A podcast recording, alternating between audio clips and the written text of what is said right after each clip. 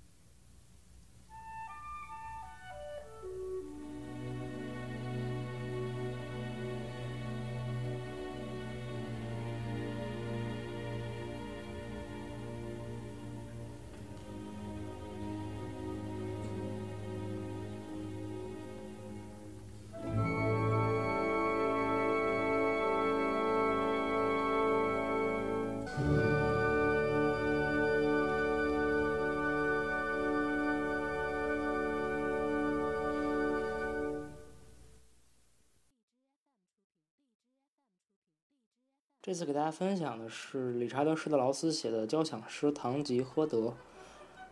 确实，这首曲子呢，就是跟那个塞跟塞万提斯的《堂吉诃德》呢是一样的内容吧？是理查德·施特劳斯在这个这首这个小说的启发下写的一首音乐作品，一首交响诗。这个首先是要提的是，这是一首很难得的以大提琴为主的这个交响就交响诗作品吧。因为大提琴作为主奏乐器的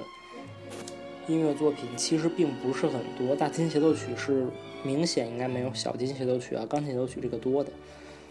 然后这可以也可以视为一首类似大提琴协奏曲的作品，但是因为它有一个明显的主题、一个标题，然后还是单个乐章的，所以就在交算在交响诗这一类里。其实它们的区别不是很大。这个作品呢，当时我是在。有一段呢，我是在很早以前了，我在读两本书，就是一套上下册的，叫《响乐》。响是思想的响，乐就是音乐的乐，是台湾的杨照老师写的。其中呢，确实介绍了一些作品，也是在我当时刚入门的时候给我怎么说呢，指了一条听各种各样音乐的这个路吧，反正。这个，因为我其实并没有看过这本书啊，并没有看过《堂吉诃德》，其实所以给大家分享这有一点点惭愧吧。但是我不得不说的是，这首作品确实让我极大的燃起了去阅读这本书的欲望和想法。当然了，最后还是始终呢一直没有成型，也就是一直还没读，拖延症作祟吧。因为但是这首诗，这个交响诗还是。我觉得很好的把堂吉诃德的一些精神上的特点来展现了出来。比如说，你像西贝流斯的小协，可能就是带来了一种疯狂的感官体验吧。但是堂吉诃德这个呢，我觉得它最大的感觉是叫庄严的滑稽。其实和堂吉诃德本身呢，还是联系很紧密的吧，就是。包括堂吉诃德、堂吉诃德大战风车、大战羊群，各种各样的。其实你会感到，他的，他其中是有这样的，他是按这个情节写的。你可以感受到，这个乐曲可能本身刚刚来是个大场面，它，它就真的是一个像进行一个巨大的、巨大的战役。但是事实上，你会发现，你把镜头拉近，你看这个人，原来就是一个人骑着个马，面对着羊群或者风车，跟他们怎么说呢？进行战斗吧，你会觉得很滑稽。但刚开始的时候，它是就像你看电影啊，可能有的喜剧就是上来，好比说真的是要打仗，然后你发现他其实是个小丑一样的人物，就这种感觉，确实是让我就是怎么说？有时候我觉得听这些音乐作品是可以让你间接的去领会一些东西的精神内涵，包括你像听帕格尼尼主题变奏，拉赫玛尼诺夫写的和勃拉姆斯写的，还有像。海顿主题变奏，他们虽然是在这个主题上进行的变奏的作品，但是就他们写出的变奏真的不一定和你像和帕格尼尼和海顿真的有那么密切明显的关系。但是事实上，有些时候还是会带着一些自己对这个人的认识和理解，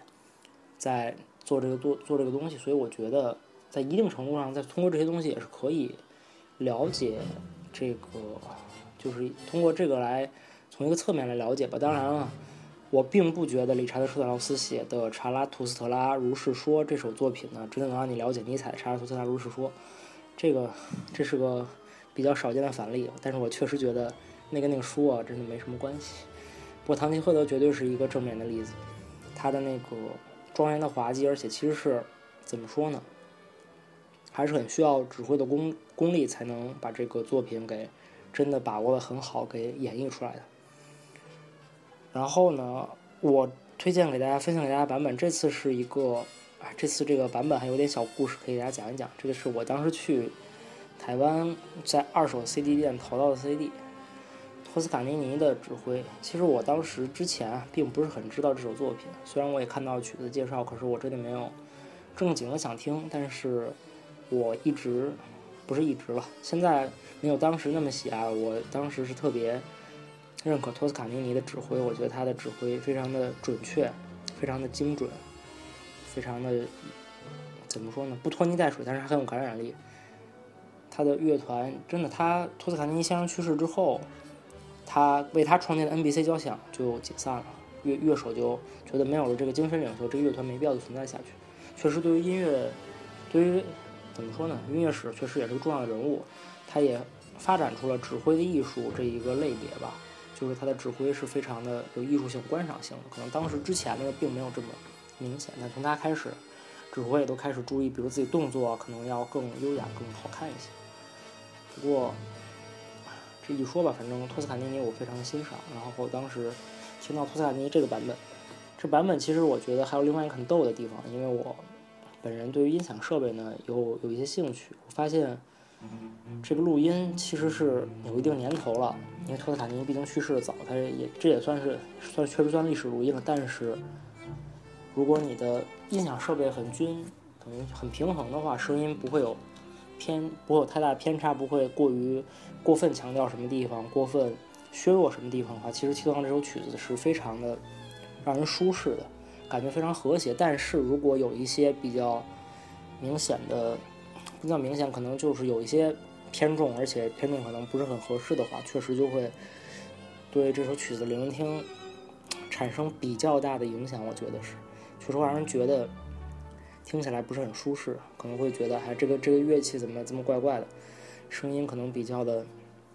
拘谨，让人不是很舒服。不过啊，当然这个是题外话，但是就是因为刚好讲到，不过我确实。很喜欢这个版本的演绎，毕竟是大师手笔，还是像这种所谓庄严的滑稽，其实我觉得真的这种气度或者这种感觉，不是任何一个随便的人可以解决出来、解处理的好的。但是大师嘛，毕竟托斯卡尼尼也是上个世纪最重要的指挥家之一吧。像还有富特文格勒，他们是同一时代的，当时可能其他的虽然有一些，因为可能跟纳粹的缘故，卡拉斯坦。我不知道算不算同同一辈的，然后更早一点，像蒙盖尔贝格，再早像尼基什，他们就这些，确实都是真的有自己的非常非常出色的，值得我们不断的去聆听，不断的去欣赏那个时代啊，不断的去感受他们指挥的价值。关于这个话题，以后如果真的有一期，我可以给大家聊一聊我怎么说喜爱的一些指挥家吧。虽然并不是知道很多，但是。也算稍微知道一些，可以大家进行一些分享。